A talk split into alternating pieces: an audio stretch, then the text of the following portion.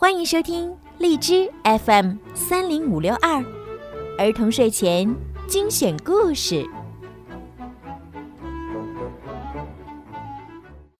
亲爱的小朋友们，你们好，欢迎收听并关注公众号“儿童睡前精选故事”，我是小鱼姐姐。小鱼姐姐想问问呀，你们有没有什么梦想？你们长大了以后想做什么呢？今天呢，小鱼姐姐要给大家讲芭比的故事，那当然也是跟梦想有关的故事，让我们一起来听听吧。芭比之小小时装设计师。芭比的姨妈米莉森特是一位优秀的服装设计师。这段时间，她在洛杉矶举办自己的时装秀。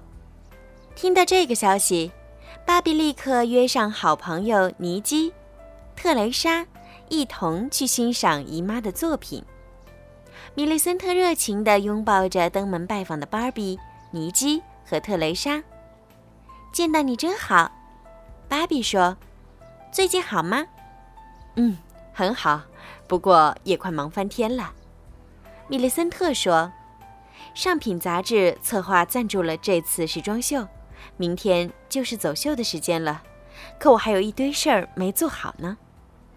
他看了一下表，说：“啊，上品杂志的谭雅·富罗十五分钟后就要来了。”当时尚编辑谭雅仔细审视米莉森特的春季新装时，每个人都屏住了呼吸。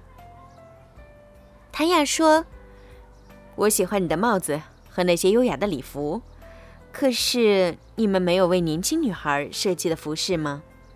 上品打算在时装秀之后做一期青少年特辑。我想大名鼎鼎的米莉森特是不会让我们失望的。说完，谭雅大步走出了设计室。米莉森特有些沮丧。芭比回头看看特蕾莎和尼基，朋友们心领神会地对她点点头。女孩们决定帮助姨妈设计青少年服饰。米莉森特很高兴他们能帮忙。女孩们先从姨妈的设计板上获取灵感。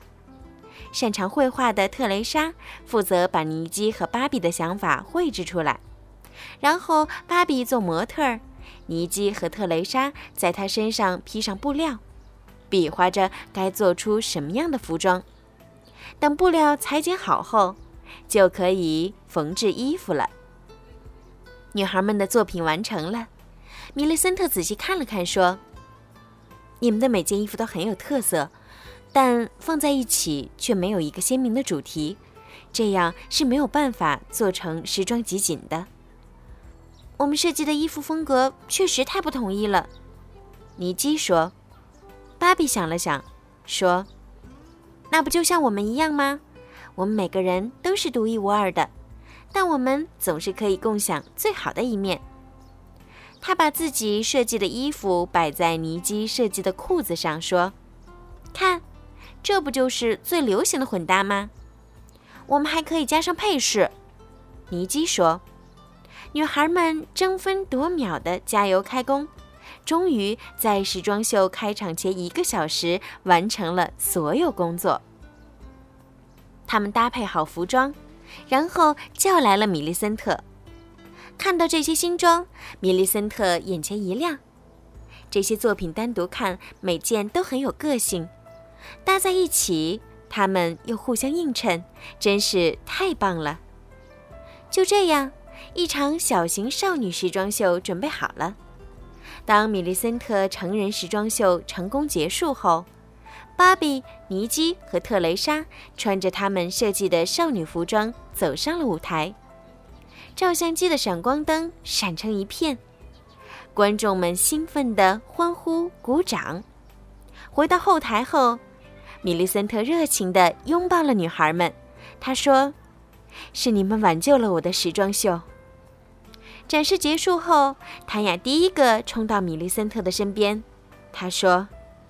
这绝对是让人激动的春季新品，米莉森特说：“这都要归功我的侄女芭比和她的朋友们，是他们的少女时装拯救了这一天。”对，我尤其喜欢那三套服装，我要在上品上将它们隆重推出。谭雅说：“当上品春季号推出的时候，芭比非常激动，他们离时装设计师的梦想又近了一步。”好啦，今天的故事就讲到这儿了。希望你们可以喜欢今天的故事。同时呢，小姐姐也希望你们也像芭比他们一样，为了实现自己的理想，好好学习，开动脑筋。相信你们每个人都可以做得很好。好了，宝贝们，晚安。